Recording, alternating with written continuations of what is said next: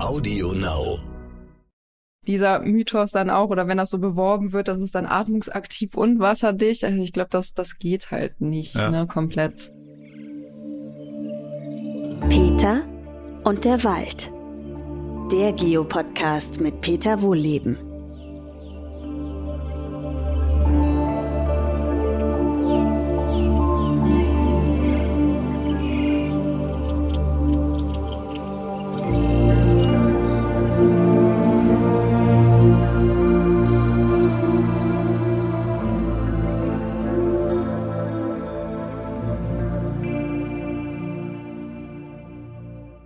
Willkommen zu meinem neuen Podcast. Heute spreche ich mit Laura von Witzenhausen. Sie ist Naturführerin und Naturpädagogin in Wohllebenswaldakademie. Und Laura, wir fangen an mit deinem schönsten Walderlebnis. Nein, diesmal nicht, sondern ich würde dich diesmal fragen, hast du eigentlich schon mal Angst gehabt im Wald? Angst gehabt im Wald. Ähm, komischerweise weniger als gedacht, tatsächlich. Ne? Also ich habe äh, irgendwann, ähm, ja auch gar nicht so lange her, vor zwei, drei Jahren mal angefangen, dann im Wald zu übernachten und dachte, okay, wirst da bestimmt na, so Gruselgeschichten, die man so im Kopf hat von irgendwelchen Horrorfilmen und so. Und das kriege ich bestimmt nicht aus dem Kopf, weil ich da sehr ähm, anfällig auch für bin. Ähm, und als ich dann die erste Nacht hatte, es war wirklich super ruhig und angenehm. Ich war auch echt ähm, erholt danach. Also ich hatte komischerweise kaum Angst. Wo ich mehr Angst vor habe, sind dann tatsächlich irgendwie so Menschen im Wald. Ne? Also Tiere und sowas, die erschrecken mich gar nicht. Aber so die Vorstellung, wenn man dann drüber nachdenkt, da könnte jetzt irgendwie äh, jemand hinterm hinterm Baum sein oder ich suche mir meinen Schlafsatz, äh, äh, Schlafplatz so, dass ich vielleicht dann gesehen werde oder entdeckt werde. Das, das macht mir dann schon, schon eher Angst irgendwie. Ja, so zum Beispiel Jäger. Zum Beispiel auch, tatsächlich. Da hatte ich nämlich äh, zuletzt dann noch eine ähm, Begegnung, da wollte ich auch mal wieder im Wald schlafen und äh, dachte mir so, hm, überall waren halt Hochsitze, ne? Und ich habe mich, ich habe echt eine unruhige Nacht gehabt, ne? Weil ich dachte, okay, da könnte ja tatsächlich mal, ne, wenn da der eine oder andere da nicht richtig hinschaut. Doch, das ist, äh, das ist sowas, was mir dann ähm, eher Angst macht, ja. Also man sollte nicht auf allen Vieren rumkrabbeln. Nee. Ne? Weil ich hab, hab das irgendwas in Erinnerung vor, wie lange ist es her? Ein paar Wochen jedenfalls. Da sind doch, glaube ich, wieder zwei Ponys erschossen Ja, worden. ja, ja. Also ja, das hört sich lustig an. Nee, lustig ist überhaupt nicht. Nee. Äh, vor allem, also wer Ponys für Wildschweine hält, Ja. hm, äh, könnte auch äh, Wald übernachtende Leute ja auch für Wildschweine halten. Deswegen, ne, das ist halt so, dass äh, die Geschichten, die man dann im Kopf hat, und man sich dann so denkt, hm, was schon so ein leicht ungutes Gefühl dann äh, hinterlässt, ja. Aber nie so, dass du sagst, ähm, ich laufe irgendwo lang und es ist dunkel, ich sehe nichts. Äh, es ist so ein gruseliges Gefühl. Also wenn, sind es eher Menschen. Ja, also es ist so, wenn ich alleine bin, habe ich das gar nicht. Ähm, was das so ein bisschen hervorlockt, ist, wenn ich mit meinem Hund dann äh, abends spaziere, ne? Weil Tiere, die kriegen natürlich dann noch viel, viel mehr mit, ne? Und sie ist dann so bei jedem kleinsten Geräusch, was ich gar nicht ähm, mitbekomme, schreckt sie halt auf und spitzt die Ohren und äh, dreht sich irgendwie panisch um. Und dann kriege ich auch so ein bisschen Schiss, dass ich so denke, was ist denn jetzt hier, ne? Aber äh, nee, sonst, wenn ich alleine unterwegs bin, ich gehe auch gerne irgendwie abends so in den Wald, dann Mhm. hat man irgendwie seine Ruhe. Komischerweise nicht. Ich wundere mich auch immer ein bisschen, aber nee, irgendwie. Naja, also gut, mit Hund, ja, ähm, glaube ich, würde ich mich auch sicherer fühlen. Ich glaube, nur im Zusammenhang mit Wölfen ist ein Hund eher keine Versicherung. Das stimmt, ja. nee, nee, äh, die Begegnung, die würde ich dann auch lieber alleine so aus sicherer Entfernung haben, ja, Ja. genau. Nur für alle Zuhörerinnen und Zuhörer, äh, Hunde sind im Beutespektrum von Wölfen. Also die Hunde verstecken sich dann eher hinter Menschen, Ja. wenn es drauf ankommt. Aber ist ja auch okay. Aber ähm, was mich interessieren würde, äh, also für die Zuhörerinnen und Zuhörer, äh, so Tipps und Tricks, was für einen Schlafsack brauche ich zum Beispiel, wenn ich im Wald übernachte. Also wie übernachtest du überhaupt im Wald? Im Zelt oder ohne? Das ist ja, glaube ich, ein Unterschied. Ja, das ist ein großer Unterschied, das stimmt. Ähm, ich mache es am liebsten unter freiem Himmel. Ne? Zelten ist ja auch sowieso so eine Sache, äh, darf man ja auch nicht ähm, offiziell und das, das, das andere ist ja auch so ein bisschen eine Grauzone. Aber ich mag es auch äh, tatsächlich am liebsten unter freiem Himmel, wenn es irgendwie geht. Ja, aber du musst auch mal ganz kurz einhaken. Grauzone, also wenn ich mich jetzt mit dem Schlafsack irgendwo hinhaue und da kommt jemand vorbei und sagt, raus hier, muss ich das dann? Also muss ich dann abbrechen oder darf ich liegen bleiben? Naja, eigentlich, also es ist tatsächlich irgendwie, es ist nicht offiziell verboten. Ne? Es steht nirgendwo ein Verbot, wie es fürs Zelten tatsächlich ausgesprochen Hm. ist. Ne? Außer in, in ein paar ähm, Bundesländern, ich glaube Brandenburg ist auch dabei oder so, da gibt's auch so eine Art Jedermannsrecht, wie man es auch aus Skandinavien kennt. Also in Brandenburg darf ich mit Zelt übernachten. Ja, Oh, Ähm, und man darf, äh, ja, genau, und ähm, man darf das dort. Ähm, ja, aber wenn man quasi sich da so zur Erholung äh, hinlegt, oder Erholung ist ja im Wald erlaubt, und dann ähm, kann man das ein bisschen weiter auslegen und sagen, okay, Erholung ist ja auch, wenn ich mir da irgendwie meine Isomatte packe und jetzt nichts aufbaue, äh, groß, ne, dann, ähm, ja, viele nutzen dann auch Hängematten zum Beispiel. Äh, das ist auch dann, erlaubt, oder? Ähm, weil, ja, weil du baust ja am Boden nichts auf oder rammst nichts in den Boden rein. Darum geht's. Also ja. darfst halt so kein Zelt irgendwie aufbauen. Ja, gut, Hängematte, ne, dann hängst du in der Luft. Aber klar, es ist halt so auch nicht offiziell erlaubt, aber auch nicht offiziell verboten. Deswegen immer so ein bisschen. Naja gut, also es kann, könnte dann eigentlich keiner was sagen würde ich jetzt mal so, also äh, ich möchte mich da jetzt auch nicht äh, irgendwie was Falsches sagen, aber grundsätzlich so, wenn man sich die, die ja. Regelung durchliest, ähm, ja, könnte eigentlich keiner, keiner was sagen. Ja, habe ich auch noch nicht anders gehört. Ja. Weil ja als äh, als Waldfreund würde oder Baumfreund würde es mir natürlich wehtun, wenn man jetzt für die Hängematte so eine dünne Schnur nimmt, genau. weil die genau. kann einschneiden in die Rinde. Also genau. dann werden so eher so ein breiterer Gurt. Genau, also da gibt's aber auch so äh, tree-friendly Aufhängungssysteme heißen die dann auch. Ähm, klar findet der Baum das natürlich wahrscheinlich immer besser, wenn er da nicht irgendwie äh, benutzt wird dafür. Aber wenn man jetzt eine Nacht oder so, ähm, kriegen die meistens hin, wenn man so ein bisschen auf die Auswahl der Bäume auch achtet. Ne? Aber mhm. also ich persönlich nutze auch keine Hängematte. Also, also auch schon mal, ich wollte ich gerade fragen, hast du schon mal drin geschlafen, weil ich ich kann mir ja so als Bandscheibenpatient, der ich bin, würde ich denken, ah, nee, also ich glaube, ich komme da gar nicht mehr raus morgens. Es ist schon, also ich habe drin gelegen, ich habe noch keine ähm, Nacht drin geschlafen, ähm, weil ich auch schon mal meinen Hund mit in den Wald nehme und die kriegt dann immer, ähm, ja, finde es halt nicht so cool, wenn ich dann da in der, in der Luft baumel und sie ist irgendwie am Boden. Ähm, aber man liegt schon bequem drin, weil man muss halt so die richtige Liegeposition, da so ein bisschen schräg ähm, damit die Knie halt nicht so durchhängen. Und dann ist das schon ganz äh, bequem. Da gibt's auch die verrücktesten äh, Möglichkeiten oder Hängematten. Das hat schon gar nichts mehr mit der klassischen zu tun. Das ist halt wirklich wie so ein Luftbett, ne? Also wirklich ein Bett so in der Luft. Das ist, glaube ich, schon ganz bequem, ja. Klingt gut, muss ich mal recherchieren. Ja. Und äh, gut, also ob ich jetzt hänge oder auf dem Boden liege, ich bräuchte dann schon noch einen Schlafsack oder hast du es auch schon mal ohne probiert?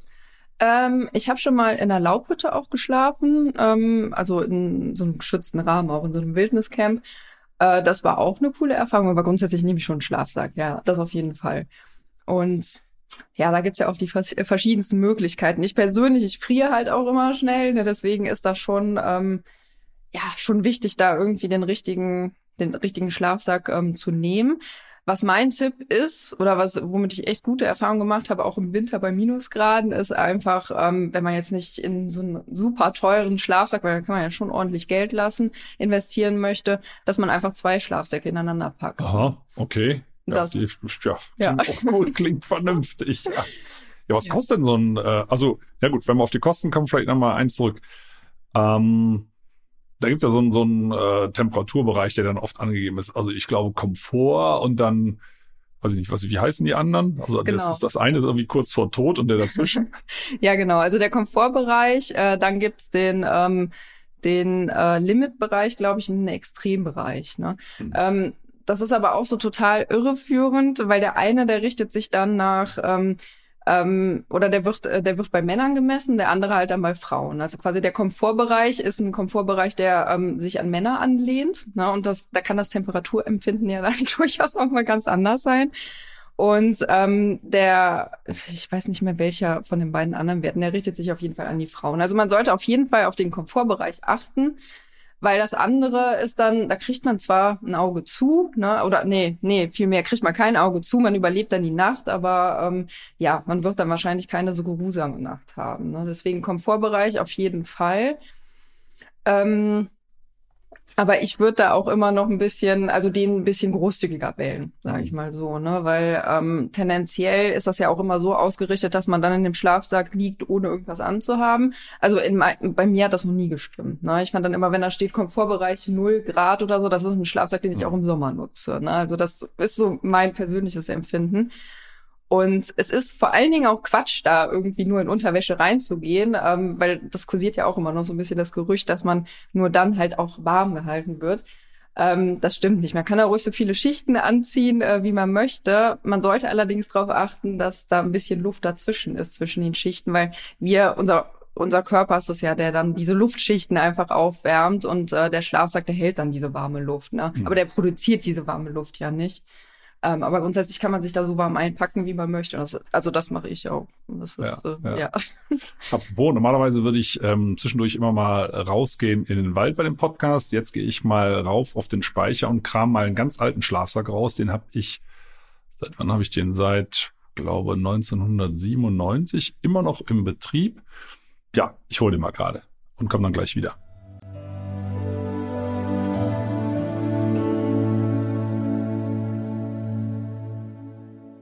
Ich bin mal kurz ins Forsthaus abgezischt und gehe mal auf den Speicher. So.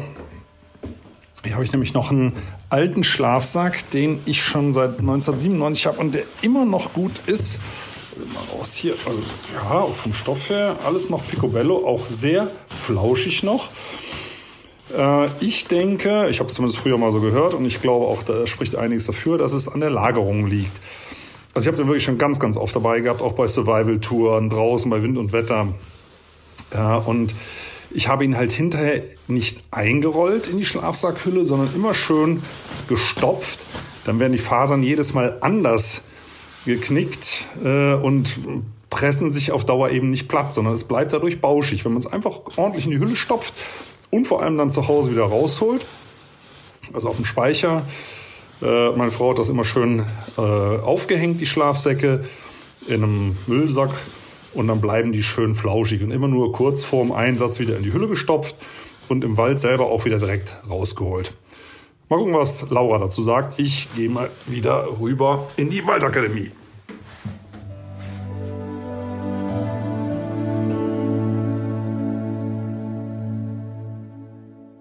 So, Laura, mache ich das richtig mit der Schlafsacklagerung? ähm, ja, auf jeden Fall, ne? weil wichtig ist halt schon, dass das äh, Füllmaterial dann quasi sich immer schön, schön Platz hat, sich ausbreiten kann, damit eben auch die warme Luft dann gehalten wird, damit die überhaupt ähm, Platz hat, sich auszubreiten. Weil wenn das komprimiert ist, dann haben wir einfach, dann hat unser Körper irgendwie keine Möglichkeit, da irgendeine Luft aufzuwärmen. Ne? Von daher, nee, die Lagerung ist absolut richtig. Sollte man dann immer, wenn man von den Touren wiederkommt, Schlafsack schön auspacken, in, äh, in einen schönen großen Sack packen, die meistens auch dabei sind, äh, wenn man so einen Schlafsack kauft. Ähm, ja, alles richtig gemacht, würde ich sagen. okay, prima. Mal ein ganz anderes Thema, Schuhe. Ähm, also beim Thema Schuhe habe ich möglicherweise äh, öfter Pech. Äh, also die sind dann wasserdicht mit Gore-Tex, sonst irgendwas. Und naja, also je nach Modell suppt das dann nach einer halben Stunde durch. Ist das normal oder habe ich Pech? Ja, mir geht's da genauso wie dir, muss ich sagen. Ähm, ich äh, zähle auch zu denjenigen, die da Pech haben. Ich habe aber auch noch keine, äh, keine Lösung gefunden. Also ich bin auch auf der Suche nach dem perfekten Schuh. Ähm, was ich ganz cool fand oder eine gute Erfahrung mitgemacht hat, ist, ist äh, Neopren, also Gummistiefel aus Neopren. Das waren die Schuhe, die bisher am besten gehalten haben und wo, wo ich auch irgendwie einen ganz guten äh, Gehkomfort, also vom, vom Komfort ähm, beim Gehen, war es auch echt gut, obwohl es Gummistiefel waren oder Neoprenstiefel.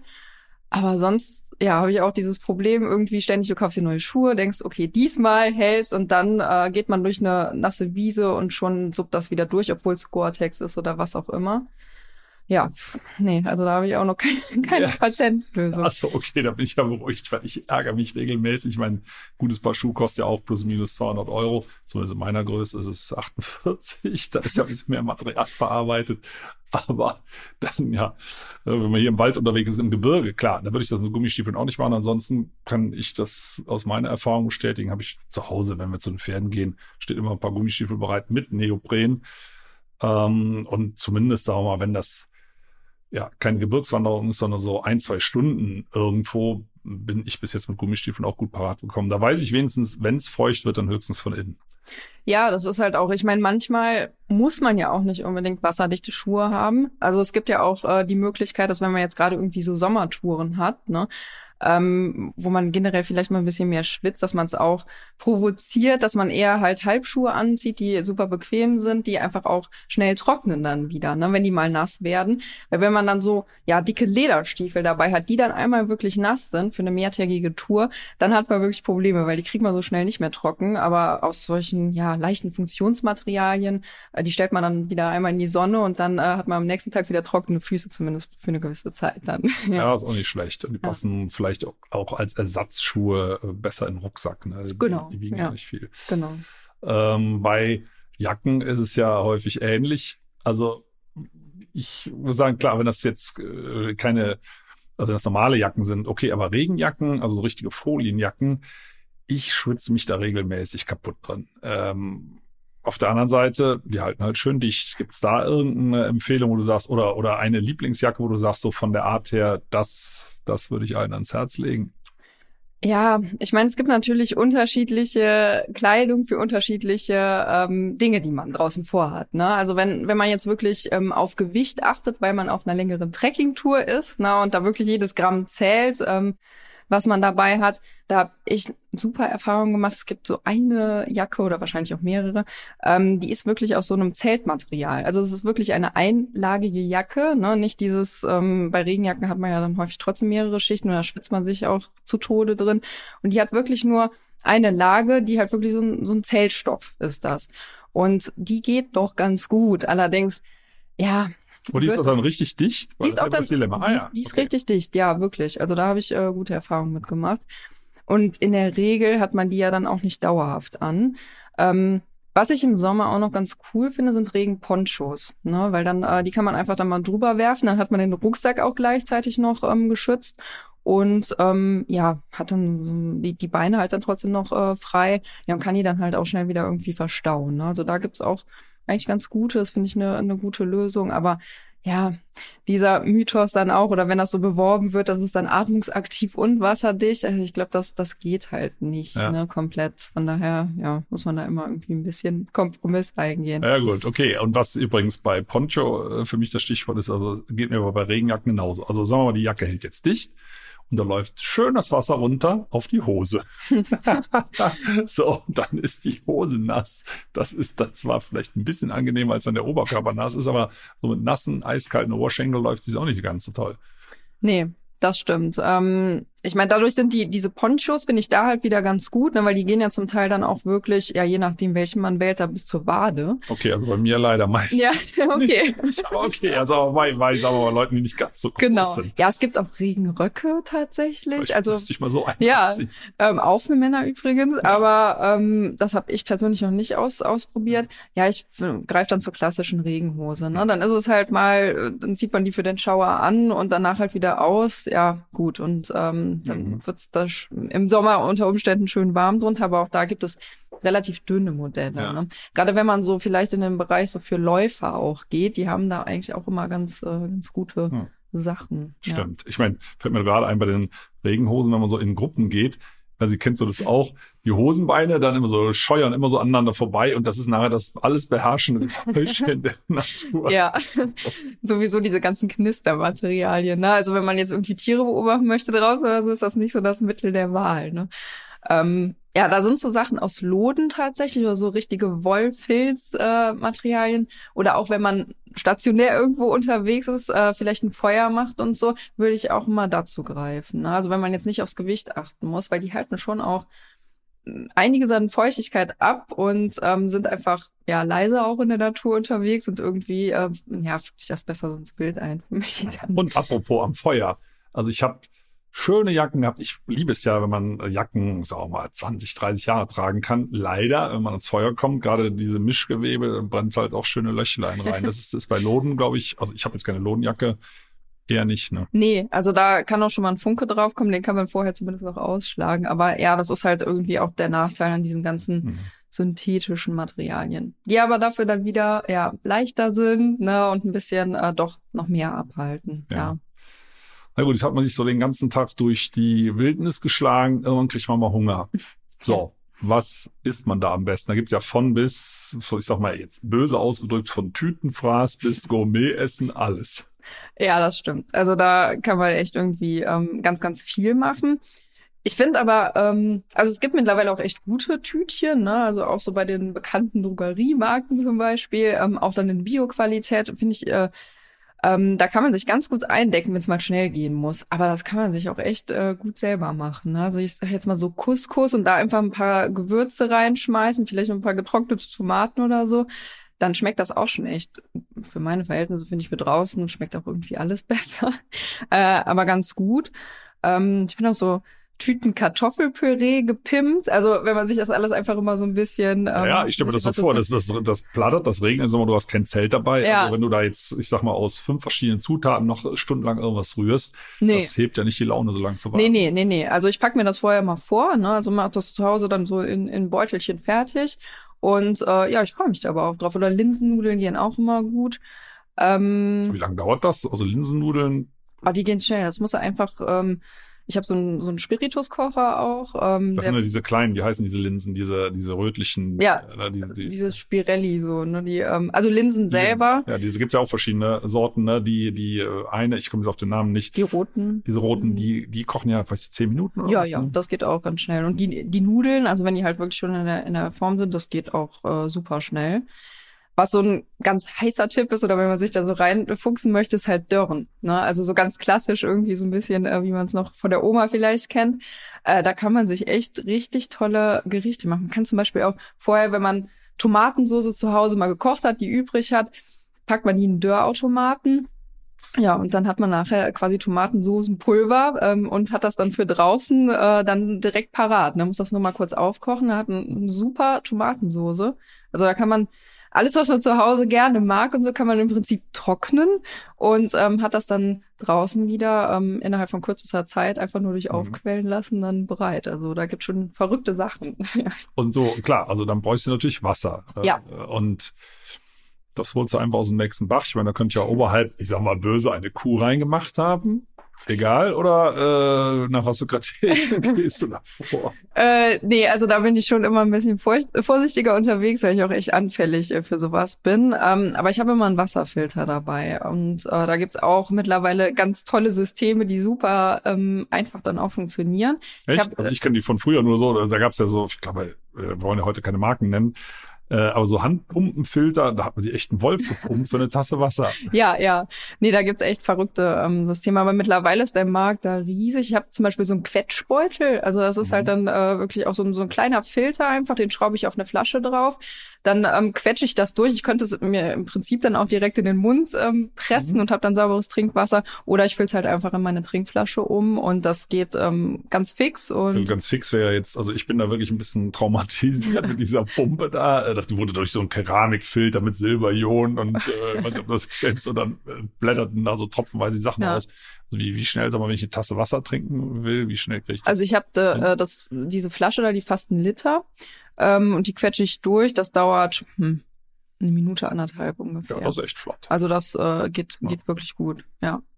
ja. Und ähm, ja, da gibt's noch ganz andere, da gibt's auch Systeme, die kann man dann einfach an einen Baum hängen, wenn man eh gerade irgendwie eine Pause macht, dann füllt das dann auf und dann läuft das halt runter in der Zeit und man muss auch gar nichts mehr quetschen oder da irgendwie aktiv machen und dann hat man auch sauberes Wasser. Also da gibt's mittlerweile echt, echt gute Sachen.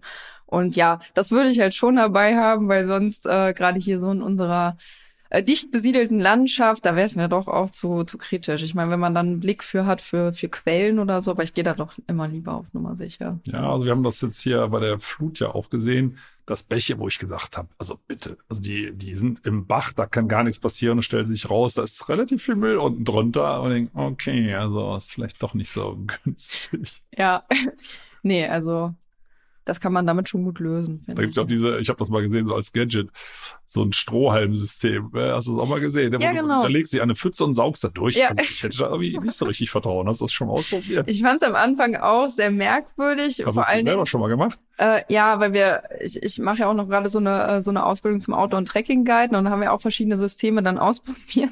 Und dann ging äh, mein Ausbilder quasi auch zu so einem Tümpel, wo ich dachte, boah, also niemals, ne? Und hat dann da wirklich sauberes äh, Trinkwasser rausgeholt und uns allen ist halt danach jetzt auch nicht irgendwie schlecht. Ich wollte gerade sagen, anschließend ist es auf nee, Toilette nee. verschwunden und ihr könnt eure Ausbildung selber weitermachen. Nee. Nee, nee es, es, funktioniert tatsächlich, aber ich muss auch sagen, es war gewöhnungs- oder ist gewöhnungsbedürftig, ne, vom Gefühl her. Mhm. Aber es funktioniert, ja. Okay. Also das, das Wasser hat dann auch immer einen individuellen Geschmack. Ne? Das ist dann, äh, jede Pfütze schmeckt dann irgendwie ein bisschen anders. Hm, Ähm, das aber ja. nicht, als ob das alles zurückhält. Ja, so das, äh, das ja krank machen da halt schon, aber so dieses mineralische, was dann ja in jeder, in jedem Ja. Gewässer da irgendwie anders drin ist, das bleibt. Ne? Und Also es könnte auch theoretisch ein bisschen nach Gülle schmecken, wäre aber gesund. ach ja, okay. Man sollte natürlich dann irgendwie, wenn man sieht, ja, okay, da ist direkt irgendwie so eine Kuhweide daneben oder da ist vielleicht irgendwie auch ein Ölfilm oben drauf, dann vielleicht nicht. Ne? Aber Okay, also ein bisschen Genau. gesunder Menschenverstand ja, so ein bisschen schon. Ne? Ja. Mhm. Aber jetzt hast du, sag mal, jetzt hast du dein Essen soweit alles parat. Das muss ja noch irgendwie warm kriegen. Was machst du? Feuer oder äh, lieber Hightech-Kocher? Ja, Feuer ist ja auch immer so die Sache. Also das im Wald ähm, würde ich würde ich so nicht machen. Ne? Man braucht man ja auf jeden Fall auch eine Genehmigung. Das ist tatsächlich auch verboten, ne? wenn man jetzt nicht irgendwo wirklich die Erlaubnis hat. Ist natürlich gemütlich und wenn man irgendwo ein Plätzchen findet, ähm, dann greife ich auch auf jeden Fall zum Feuer da, wo man es darf. Aber ähm, grundsätzlich habe ich ähm, wirklich einen Spirituskocher dabei. Da gibt's auch ganz tolle Sachen. Also es ist im Prinzip nur so ein kleines Blechdöschen mit so einem, ähm, ja, so einer Art Stoff drin. Da gieße ich halt dann meinen äh, flüssigen Spiritus rein, ähm, zünd den an und hab dann, also es dauert ein bisschen länger als beim Gas. Das Mhm. ist so das gängigste, würde ich mal sagen. Das geht halt super schnell. Aber man kann es gerade für längere Touren, finde ich, ein bisschen besser dosieren, ne, diesen Spiritus. Mhm. Man braucht super wenig, ähm, ich glaube 20 Milliliter oder so, um ein Liter Wasser zum Kochen zu bringen. Ja, also das, das mache ich dann. Aber rußt, der, rußt das nicht total? Ja, der Becher ist halt dann unten schon immer schwarz. gut, macht, kann man auch wieder sauber machen, aber bei Gas, ich weiß nicht, Gas, ich habe Gas ist sauberer. Also genau. Aber ist es ganz sauber oder rußt es auch ein bisschen? Ich hab das nicht Mm, gemacht. Ich glaube, wenn ich jetzt mal an so meine Kollegen, die das da nutzen, die haben die Becher nicht so schwarz wie ich immer. Also es ist halt Also schon. da hat auch eine Kippe Ähm, ja, genau. Das ist doch auch Das was. ist, äh, ja. Aber ich meine, gut, die, diese Becher, die man da nutzen kann, die kann man auch grundsätzlich direkt ins Feuer stellen, dann werden sie eh schwarz. Also das heißt, du nimmst Emailbecher, vermute ich mal. ich habe äh, jetzt Titan, weil es auch nochmal leichter Oder ist. Email, Ähm, platzt das nicht irgendwann noch ab? Hm. das, ja, die Beschichtung Ja. kann ein Problem sein. Ne? Grundsätzlich, äh, Emaille geht schon auch gut direkt Mhm. ins, äh, ins Feuer. Aber ähm, ja, Titan ist halt nochmal leichter. Ne? Mhm. Ja, das Ja gut. Ist immer so Gewicht sparen. Und so, genau. muss, ne? Dann ist das ja okay. Ne? Ja, Also, aber sonst Edelstahl und so geht auch alles, ja. Ja. ne, prima. Ähm, sagen wir so, du musst ja, willst ja irgendwo, wenn du eine längere Tour machst, irgendwann deinen Lagerplatz auch erreichen. Wie orientierst du dich? Nach den Sternen? Oder dem Sonnenstand? Ah, ähm, nee, ich nutze tatsächlich manchmal den Kompass. Also das habe ich auch äh, während dieser Ausbildung gelernt oder bin so auf, auf den Geschmack gekommen. Na, mittlerweile hole ich mir wirklich äh, immer für jedes Gebiet, wo ich hinfahre, äh, die entsprechende Wanderkarte. Und ähm, ja, suche mir dann halt vorher so ein paar Wege raus, ne? Und dann sieht man ja auch auf den Karten so ganz schön, okay, wie ist die äh, Landschaft äh, beschaffen. Und ich finde das irgendwie ganz cool, wenn ich dann tatsächlich dann vor Ort bin, äh, das so abzugleichen, dann zu sehen, ah ja, okay, hier ist ja tatsächlich irgendwie so der Berg, ne, der hier auf der Karte auch eingezeichnet ist. Okay, das muss der richtige Weg sein. Äh, ja, und dann manchmal so ein bisschen so mit äh, Karte, Kompass, Kompass dann irgendwas anpeilen oder Also so. nicht Das- Handy, äh, was weiß ich, irgendeine Karten-App wäre ja auch denkbar. Als Backup, ja. Also habe ich das äh, schon auch dabei, ne, dass ich dann, wenn ich mich mal auf der Karte oder irgendwie gar nicht weiter weiß, dass ich dann mal kurz abgleiche. Ähm, aber nee, mittlerweile bin ich ja irgendwie echt mit, ähm, ja, ganz oldschool mit Karte dann unterwegs, ja. Ja. Weil, sag mal, rein theoretisch gibt ja auch die, die ähm, Outdoor-Uhren, wo auch Kartenprogramme drauf laufen, die einen dann, wenn man vom Kurs abkommt, den man zu Hause schon draufladen kann, vibrieren. Aber das ist vielleicht zu unromantisch. Ja, ich find's äh, auch eher störend. Also ich find's manchmal ganz äh, cool, einfach zu sehen, okay, wie viele Schritte habe ich da gemacht, ne, wie war die Strecke und äh, wie viel bin ich tatsächlich gelaufen, wie viel Umwege dann vielleicht auch. Ähm, das schon. Ja, ich muss sagen, ich habe auch so eine schlechte Uhr, also mein Akku ist nicht der beste und meistens gibt die dann irgendwie während der Tour schon den Geist auf. Deswegen, ähm, ja, und man ist halt dann ja schon wieder so von eben Akku, von Netz und alles abhängig.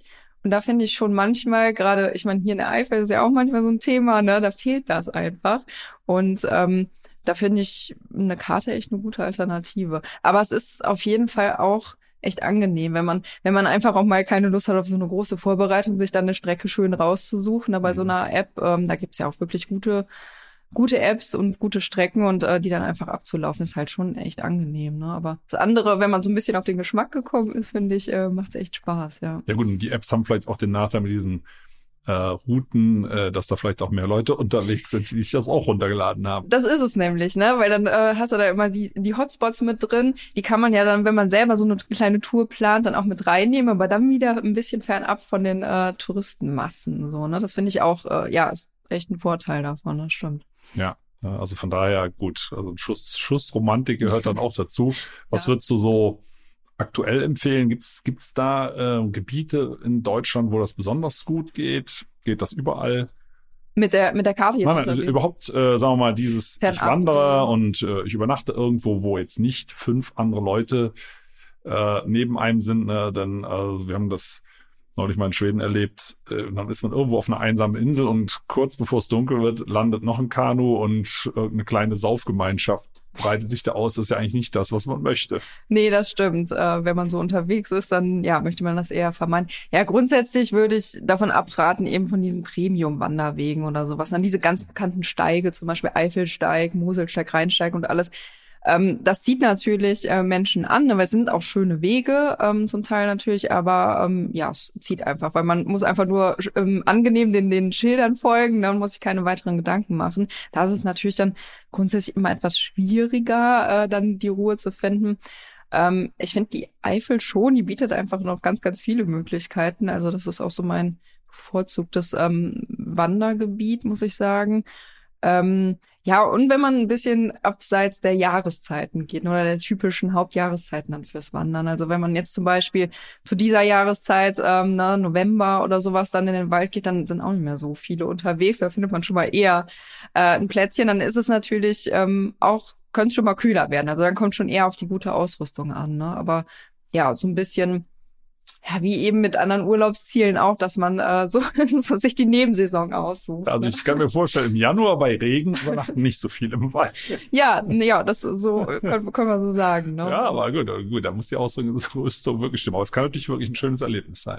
Ja, es ist eigentlich dann, wenn man das überstanden hat, sind das eher die Momente, an die man sich erinnert, als jetzt irgendwie strahlender Sonnenschein und alles super gelaufen. Ja. Ne? Also ähm, ja, finde ich schon. Und für, ich meine, wenn man also jetzt, sagen wir mal, antizyklisch unterwegs ist, dann hat man möglicherweise auch mehr Tierbeobachtungen. Ähm, nimmst du grundsätzlich ein Fernglas mit? Ja, habe ich schon immer dabei. Auch ähm, so ein kleines, was ich, äh, was halt handlich ist, was man dann schnell mal zücken kann, äh, habe ich dann ähm, immer dabei. Ähm, ja, aber ich nehme mir dann auch die Zeit, und das ist ja auch das Schöne, ne? Irgendwie, oder auch gerade wenn man dann so in der dunkleren Jahreszeit unterwegs ist, es wird ja früh dunkel. Ja, und dann setze ich mich auch einfach, bevor ich mich dann in meinen Schlafsack da verkrieche, ähm, einfach mal irgendwie eine Stunde irgendwo hin. Und dann kommen, kommen die Tiere auch. Ne? Also wenn man sich dann ruhig verhält und dann kommen die auch erstaunlich nah. Und das sind eigentlich dann auch immer so die schönen, schönen Momente. Ne? Ja, ja. vielleicht zum, äh, wenn wir nochmal aufs Fernglas zurückkommen, gibt's da, du sagst kleines, da gibt's ja diese, diese Größenangaben, ne? Linse mal mit Vergrößerung, ich sag mal 8 mal 30 wäre 30, Zentime, äh, 30 Millimeter Linsendurchmesser, achtfache Vergrößerung. Gibt's da irgendwas, wo du sagst, so, das ist äh, vernünftig oder ist letztendlich Geschmackssache oder? Ja, es kommt natürlich auch immer so ein bisschen auf den Einsatzbereich an. Also wenn man jetzt wirklich irgendwie tagsüber Tiere beobachtet, ähm, dann ist es gar nicht mal so so entscheidend. Wenn man jetzt schon eher in die kritischen Zeiten zur Dämmerung geht, dann sollte man schon eher darauf achten. Also was so ein gutes Standardmaß auch so für ähm, Vogelbeobachtung, aber auch für größere Tiere ist, finde ich das immer acht mal 40, ne, was du mhm. gerade angesprochen hast. Also damit kann man eigentlich nicht so viel falsch machen. Wenn man eher ähm, Tiere aus ganz weiter Entfernung da beobachten möchte, dann sollte man eher, also dann geht das ein bisschen höher, irgendwie vielleicht 10 mal 50 mhm. oder sowas. Aber das sind dann schon echt schwere Klopper. Ne? Also da muss man sich dann irgendwo auch hinsetzen und das ist dann nicht mehr so handlich. Also meins ist halt dann 8, 8 mal 40, äh, das etwas größere ähm, was ich dann dabei habe, wenn ich mich wirklich mal länger hinsetze. Und das kleine, was ich dabei habe, ist 8 mal 25. Ne? Das mhm. kriegst du halt dann schön in die in die Hosentasche auch noch mit rein. Dann mhm. ist die Bildqualität jetzt nicht ganz so optimal, aber um mal kurz, wenn ich auf dem Weg was sehe, ähm, da einen Blick reinzuwerfen, äh, reicht das allemal. Ne? Ja. Hast du die schon mal, da gibt's ja auch welche mit so einem Bildstabilisator, äh, hast du sowas schon mal ausprobiert? Nee, ich meine. Dass das äh, noch nicht so zittert, ne? Weil das ist ja, man, das wird ja alles vergrößert, auch das eigene Hände zittern. Äh, und wenn es kalt ist, zittert es vielleicht noch ein bisschen mehr, dann kann man kaum was erkennen. Und das gleicht das ja wieder aus, so einigermaßen zumindest. Ja, ich äh, habe tatsächlich noch nicht durch so eins äh, durchgeschaut. Also es würde mich echt mal interessieren. Ich finde es eigentlich schon eine ganz coole ähm, Technologie, aber es bringt natürlich auch dann wieder ein bisschen mehr Gewicht mit, ne? Und äh, klar, wenn man das dann irgendwie länger in der Hand hält, ähm, kann das auch wieder unangenehm werden. Ne? Deswegen habe ich mich jetzt bei meiner Suche, ich habe auch recht lange gesucht nach einem Fernglas, ähm, dagegen entschieden. Aber es ist bestimmt eine coole Sache, ja. Ja. Ähm, das war jetzt eine, eine, eine, ganze Reihe von Tipps, aber zum Schluss würde mich mal interessieren, wie bist du überhaupt darauf gekommen? Du ähm, bist ja äh, von Haus aus eigentlich Finanzbeamtin gewesen. Und das ist ja doch schon eine, eine ganz schöne berufliche Wende ähm, in so eine Richtung zu gehen, würde ich mal sagen. Also vom Schreibtisch äh, in die kalte Winternacht draußen, größeren Kontrast kann ich mir eigentlich nicht vorstellen. ja, das stimmt. Ähm, ich weiß auch, ich meine, gut, das äh, Thema irgendwie Steuerrecht oder so, da habe ich immer schon gemerkt, ähm, ja, das ist jetzt nicht so meine große Leidenschaft, ne? Und ähm, dann kam das so nach und nach, dass ich, äh, ich war immer schon gerne irgendwie draußen unterwegs. Ähm, und hatte dann immer Lust, auch mal draußen zu schlafen. Aber dann wird man ja von vielen dann immer so für verrückt erklären, dann, hm, und äh, als Frau dann auch noch und alleine und hier und so. Aber irgendwie hatte ich dann immer, wenn ich so durch die Landschaft gewandert bin, das Bedürfnis, mich da auch hinzulegen, die Nacht zu verbringen. Und dann habe ich das einfach mal irgendwann gemacht und dachte, wow, ist cool. Ne? Also es, äh, ich hatte wirklich keine Angst und tolle Erlebnisse. Ähm, man fühlt also, sich dann. Ich, muss ich nur mal ganz kurz einhaken. Also du hast irgendwann gedacht, ich lege mich jetzt einfach mal raus. Ja, ich habe also, dann wirklich so gemacht. Ja, also dann, äh, wenn ich so, nee, ich habe ein bisschen gebraucht, weil halt wirklich die Gegenstimme war so, nee, ja, man muss das jetzt machen. Und so, dann dachte ich mir, nee, nee, komm, du machst das jetzt einfach. Ne? und äh, habe mich dann in so ein ja, Waldstück nah von mir zu Hause, wo ich dann dachte, okay, als Backup, ne, du kannst immer noch schnell ja. irgendwie äh, nach Hause gehen. Es war aber einfach toll, ne? Also es war auch anders, als ich es mir vorgestellt habe. Weil ich, also ich dachte halt vorher mal, okay, äh, nachts im Wald, da geht's halt, ne, lauter Geräusche und hier und da und alles.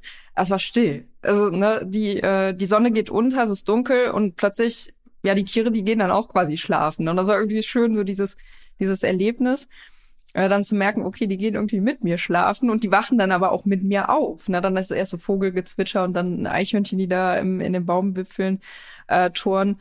Ja, es war einfach nur schön. Ne? Und ähm, ja, dann habe ich das ausgewählt, habe halt gemerkt, äh, ich habe ja selber hier auch die Waldführer-Ausbildung ähm, gemacht in der Waldakademie. Ja, und das war im Prinzip so der Grundstein, wo ich dachte, boah, das hat sich von Anfang an irgendwie richtig und gut auch angefühlt und ähm, habe dann da weitergemacht ne, und gemerkt, okay, solche Kurse finde ich äh, toll, ne, auch so am Wochenende mal so ein Survival-Kurs oder so ne, und einfach auch ähm, draußen am Feuer und und all, all dieses Jahr war einfach ist einfach schön und stimmig und dass sich das dann so gefügt hat, dass ich jetzt letztendlich äh, das auch beruflich machen kann, ähm, ist natürlich dann ähm, perfekt. Ne? Also für mich auf jeden Fall. Das, das klingt, klingt wirklich spannend. Und ähm, was mich mal interessieren würde, weil du gerade sagst, Survival-Kurse, da kommen jetzt Leute raus, die vielleicht keine Ahnung haben und einfach sagen, Mensch, klingt gut, ich mache das mal unter Anleitung. Ähm, was, was passiert also mit den Erwartungen von den Leuten? Weil die wissen ja, sie legen sich mit dir irgendwo in den Wald und da gibt's kein Zelt und da gibt's keinen Kaffeeautomat äh, und da gibt's auch kein Frühstücksbuffet. Es kann auch mal regnen, es kann auch mal kalt werden. Ähm, ja, trifft das die Erwartung oder wenn die Leute dann doch überrascht, äh, dass es eine Nummer zu groß ist?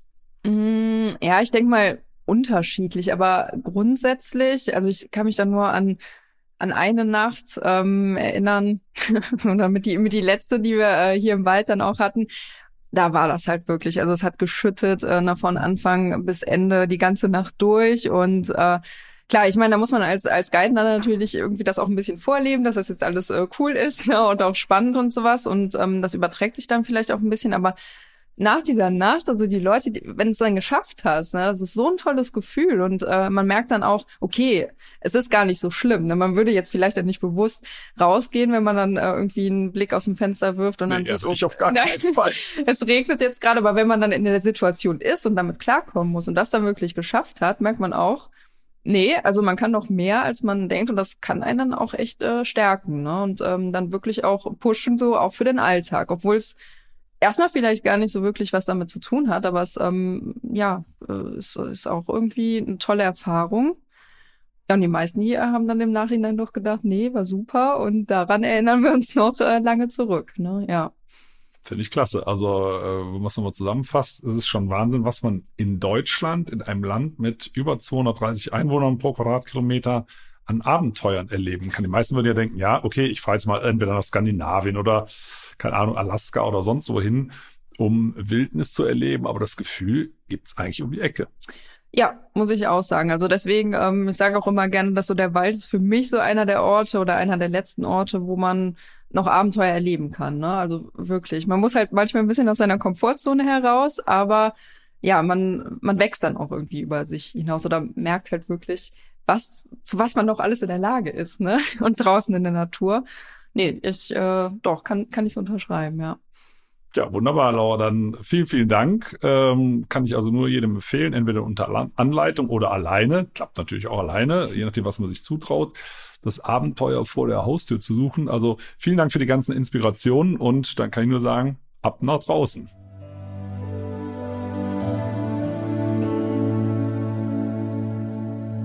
Schön, dass ihr zugehört habt. Vielen Dank.